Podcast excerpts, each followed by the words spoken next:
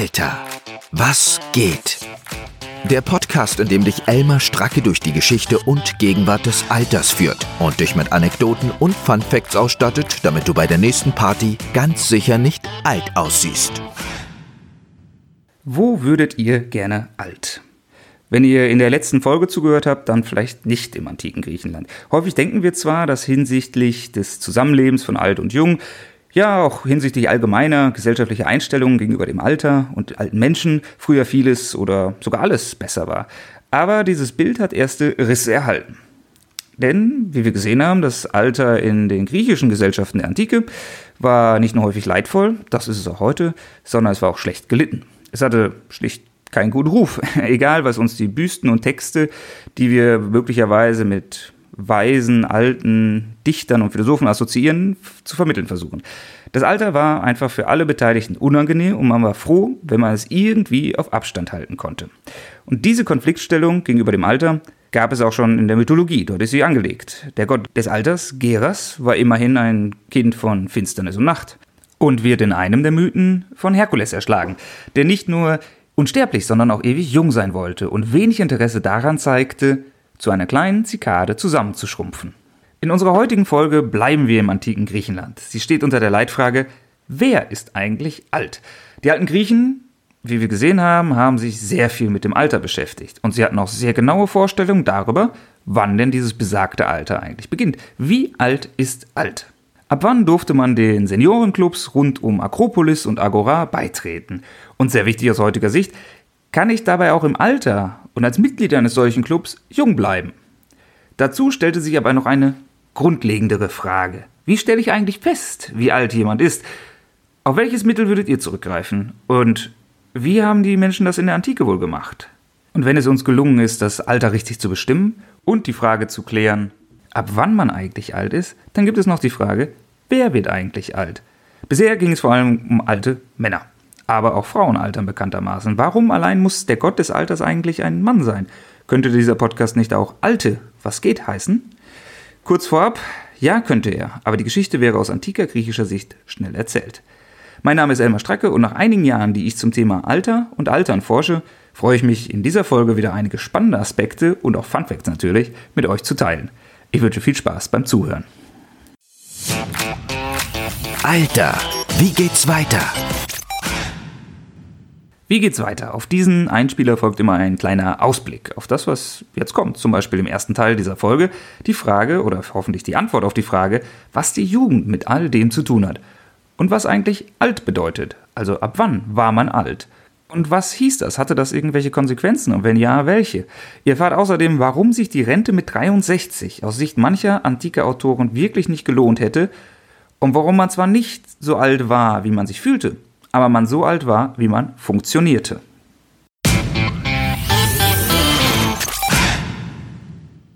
Das Alter und die Jugend. Sie werden häufig als eine Art Geschwisterpaar betrachtet, weil sie irgendwie ineinander übergehen, viele Berührungspunkte haben, sich möglicherweise ein bisschen auch überlappen.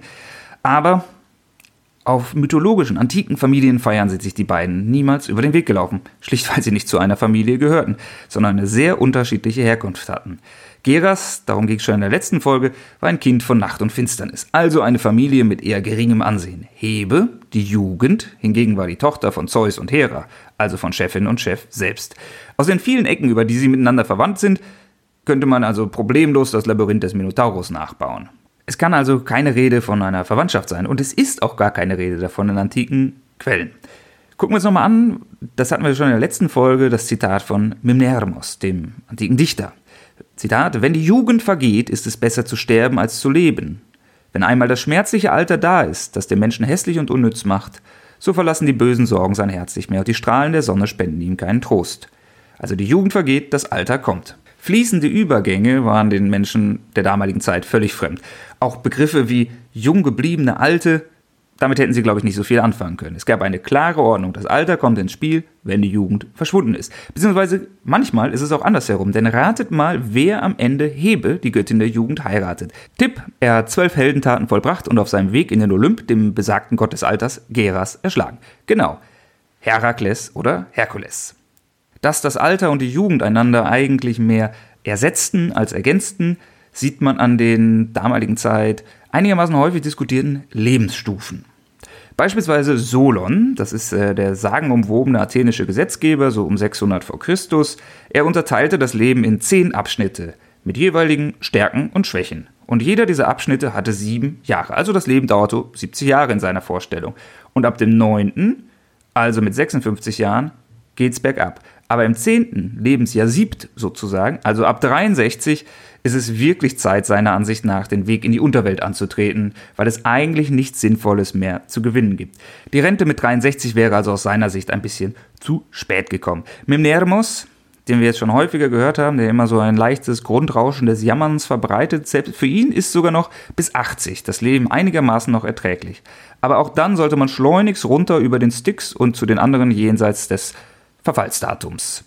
Meist wurde das Leben allerdings nicht in zehn oder in zwei Abschnitte geteilt, sondern in drei. Viele kennen vielleicht das Rätsel, das die Sphinx dem Helden Ödipus stellt. Erst geht es auf vier, dann auf zwei, dann auf drei Beinen. Was ist es? Die Antwort? Der Mensch. Denn das sind seine ganz normalen Lebensphasen. Erst die Kindheit, dann das Erwachsenensein und dann das Alter. Und alle streng getrennt. Und mit Alter ist in diesem Fall also das auf drei Beinen, auf dem Stock sozusagen noch, ist das, was wir heute als hohes Alter bezeichnen würden. Es, ist, es geht nicht um Gold oder Silver oder Best Ager, sondern es geht um das Alter, welches wirklich mit gesundheitlichen Einschränkungen und gesellschaftlichem Rückzug einhergeht. Also die Phase des Alters, über die wir auch heutzutage immer noch sehr ungern sprechen.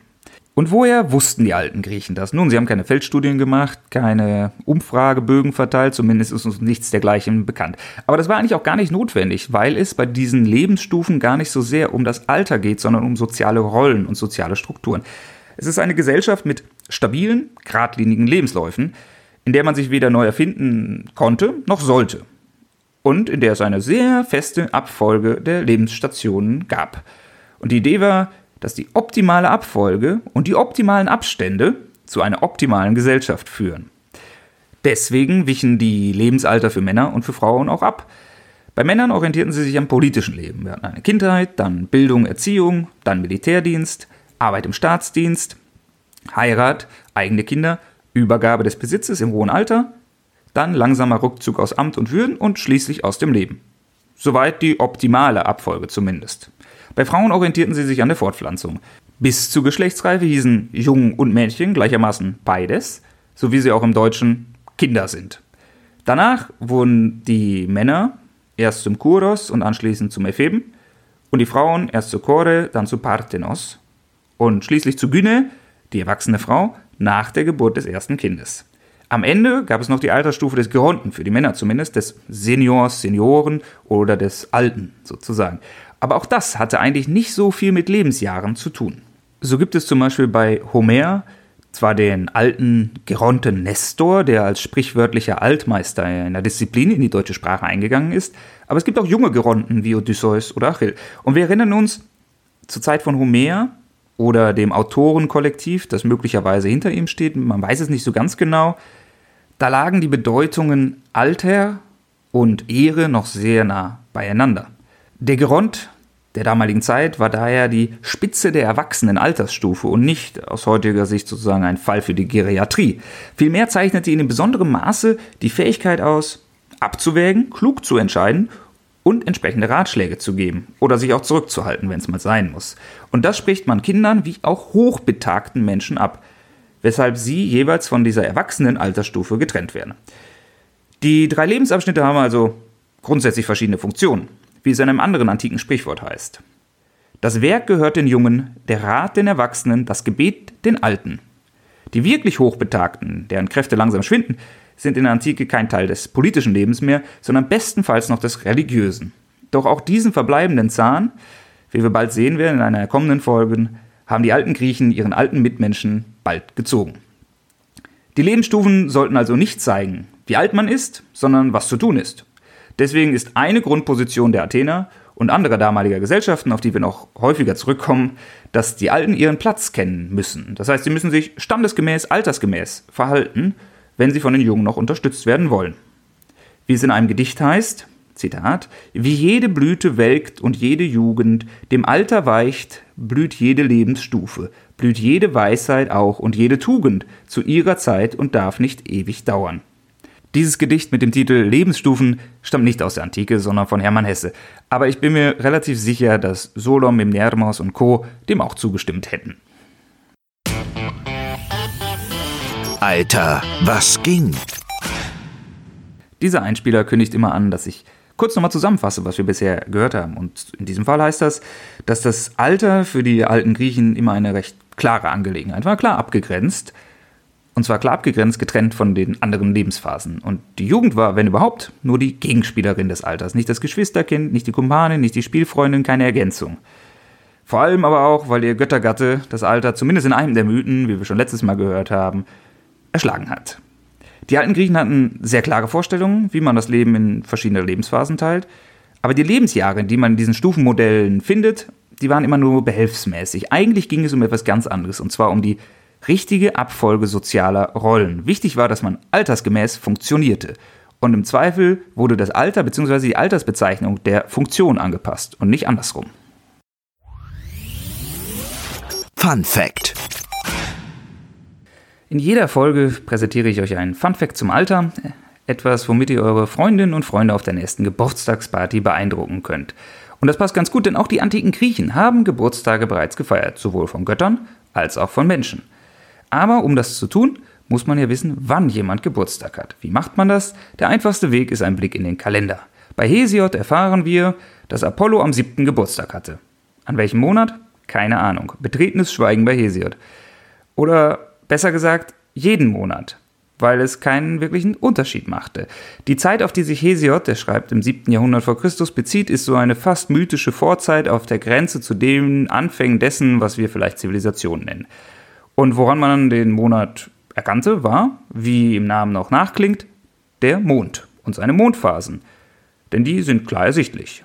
Das kann man ganz gut einteilen in Vollmond, Neumond, Halbmond und so weiter und so fort. Weil das so gut ersichtlich ist, ist es besonders nützlich in voralphabetischen Gesellschaften, um Feste, öffentliche Versammlungen etc. zu organisieren, sich an einem Mondkalender zu orientieren. Und deswegen nutzten ihn auch die meisten Orte in der Antike, zum Beispiel die Menschen in Athen. Aber so ein Mondkalender ist nicht besonders nützlich, um die Jahreszeiten zu bestimmen, weil das Mondjahr elf Tage kürzer ist. Deswegen wurde alle paar Jahre ein Schaltmonat eingefügt. Und nach diesem Kalender haben die Leute dann ganz gut mitgezählt und die Jahre gezählt, wie alt sie waren. Aber wann hat man denn dann Geburtstag gefeiert?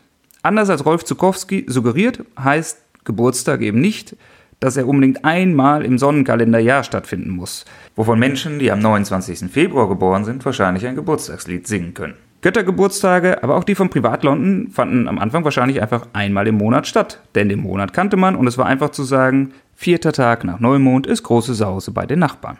Die älteste Erwähnung eines exakten Geburtstages findet sich beim Dichter Pindar, der, so sagt er über sich selbst, während der Pythischen Spiele geboren wurde und die fanden alle vier Jahre statt.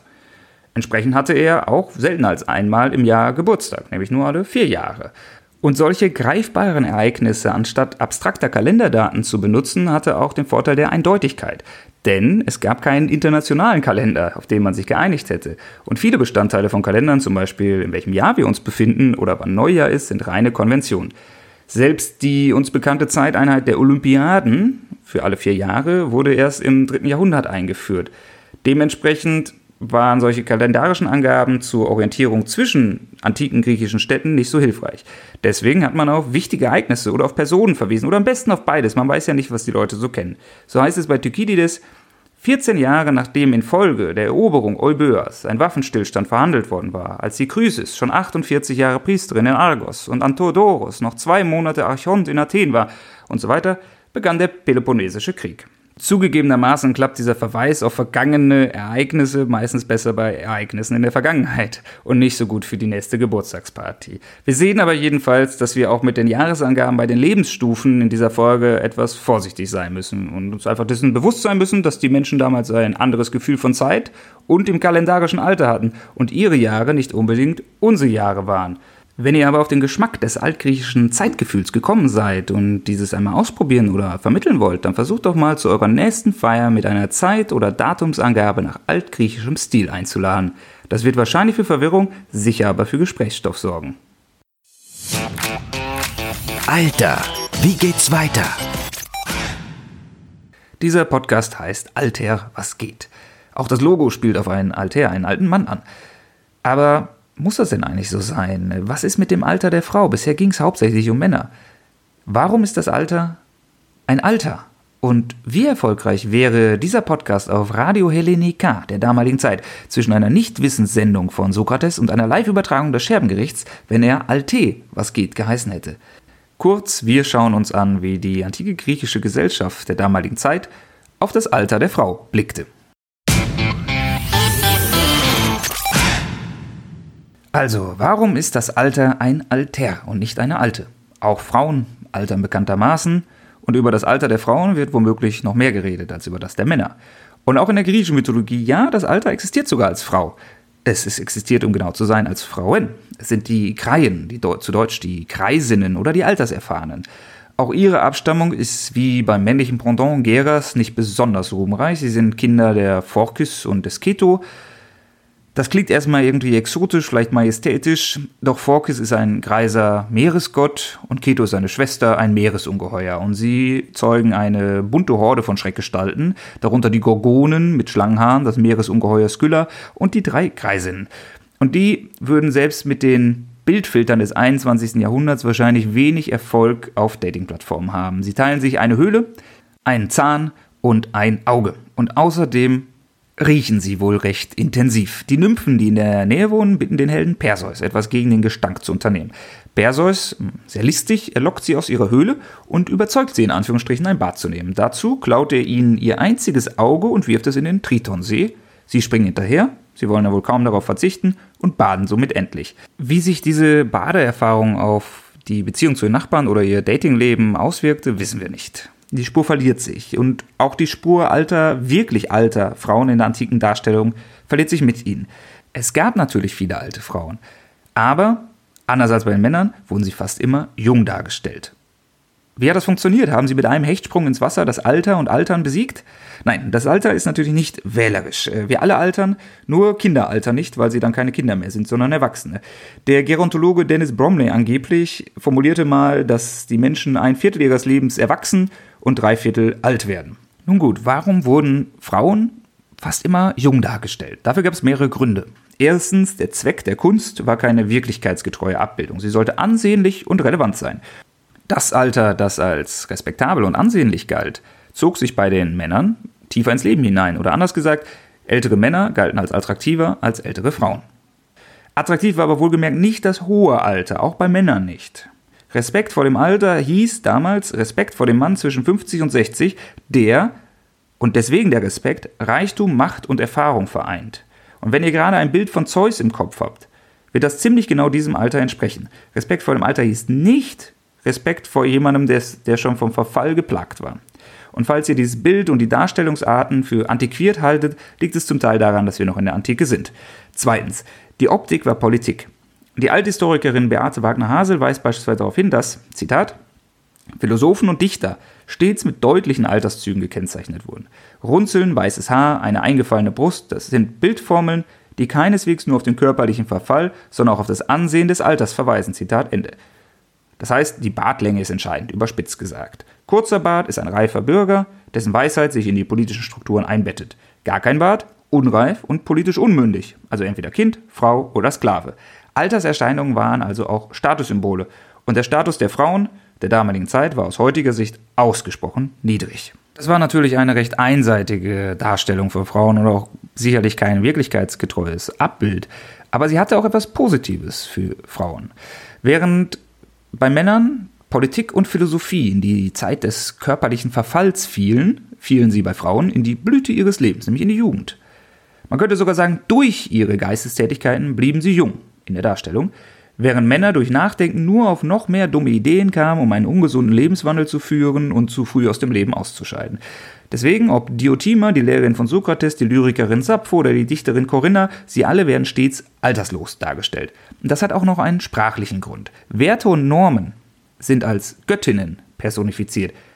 Allein schon deswegen, weil im Griechischen die Wörter weiblich waren.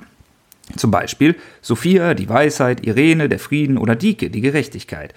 Und wenn Normen und Werte also einerseits alterslos und andererseits Frauen sind, so müssen die Frauen, die sie personifizieren, alterslos sein. Und alterslos heißt natürlich nicht ganz ohne Alter zu sein. So richtig funktioniert das nicht, sondern alterslos heißt jung zu sein. Das Zitat Moralisch Gute erscheint in der Gestalt des ästhetisch Schönen, der schönen jungen Frau. Zitat Ende, schreibt die bereits erwähnte Historikerin Beate Wagner-Hasel. Wer also die Lorbeeren wieder mal einheimst, ist Hebe, die personifizierte Göttin der Jugend. Und dass sie eine junge Frau ist und die Jugend nicht durch einen Mann personifiziert wird, ist an dieser Stelle wahrscheinlich nicht mehr so überraschend.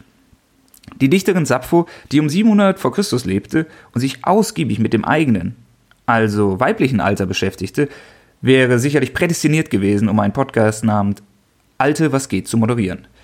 Aber sie wäre auch auf ein eher irritiertes Publikum gestoßen, da Alter und Frauen für griechische Ohren zusammen wenig Sinn ergaben. Allerdings gibt es doch noch eine, zumindest unterbewusste oder sprachpsychologische Ehrenrettung des Alters oder der alten Griechen und ihrer Sicht auf das Alter. Geras, den wir schon häufig erwähnt haben, das personifizierte Greisenalter, ist zumindest als Wort nämlich kein Mann, sondern ein Neutrum, weshalb es von der Wortherkunft her sich auf beide Geschlechter erstrecken könnte. Soweit in der Theorie. In der Praxis der bildlichen Darstellung war aber klar, das Alter ist ein Mann, die Jugend eine Frau. Alter, was ging? Auch das weibliche Alter erhält mit den Greien einen kurzen, wenngleich rudimentären Auftritt in der griechischen Mythologie. In der bildlichen Darstellung hingegen sind Frauen eigentlich immer jung. Einerseits, weil gewisse respektable Alterskennzeichen wie ein Bart Männern vorbehalten waren und es für Frauen keine entsprechende Symbolik gab. Zweitens wurden sie aus sprachlichen Gründen alterslos dargestellt, denn alterslose Werte, das heißt zeitlose Werte wie die Weisheit oder der Frieden, waren weiblich. Sie mussten also auch zeitlos und alterslos dargestellt werden, als Alterslose, das heißt junge Frauen. All das sorgte dafür, dass das Wort Geras zwar ein Neutrum war, also das Wort für das Alter, man es sich allerdings als Mann vorgestellt hat und die Jugend Hebe hingegen als Frau. Alter, wie geht's weiter?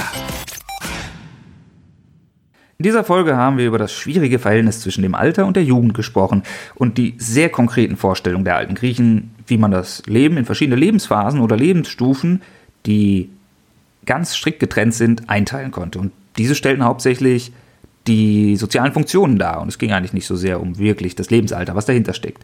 Wir haben auch über die Darstellung alter Frauen oder vielmehr die, das Fehlen dieser Darstellungen gesprochen und warum die wichtigen Werte der Gesellschaft und die Jugend selbst zumindest in bildlicher Hinsicht meistens eine weibliche Angelegenheit waren. Wenn ihr das nächste Mal zuhört, worüber ich mich natürlich sehr freuen würde, wird es eine Menge Theater geben. Wir schauen, wie die Darstellung des Alters auf der Bühne ausgesehen hat und wie erfolgreich Tickets mit Seniorenrabatt für antike Theatervorstellungen waren. Nicht nur die Welt des Theaters nahm damals eine Mittlerrolle zwischen Mythologie und Gesellschaft ein, sondern auch, wahrscheinlich bis heute, die Religion. Und wenn ihr an herausragende religiöse Autoritäten denkt, wen habt ihr vor Augen? Also wie alt sind die Menschen vor eurem geistigen Auge? Vielleicht vermengt sich in meinem Fall das Bild vom Druiden Miraculix aus Asterix und Obelix ein bisschen mit meinen Vorstellungen antiker Priester oder Seher, aber vor meinem geistigen Auge erscheint ein alter Mann oder, wenn es um Heiligtümer wie Delphi geht, eine alte Frau.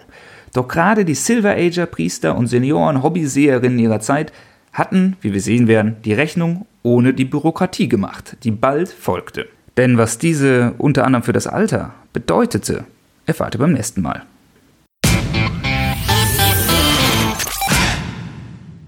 Ich hoffe, diese Folge hat euch keine Zeit gestohlen oder euch zumindest einen Gegenwert gegeben und ich freue mich über Feedback jeder Art. Wenn ihr Kritik, Anregungen oder Wünsche habt, erreicht ihr mich über Twitter, Facebook, Instagram und per E-Mail an info@alter-was-geht.de. Bis dahin sage ich auf Wiederhören in der 700. Olympiade und im Jahr 43 nach Erfindung des modernen Rollators oder zwei Wochen nach der letzten Folge.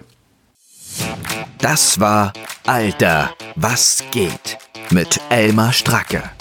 Hoffentlich hören wir uns bald wieder in alter Frische.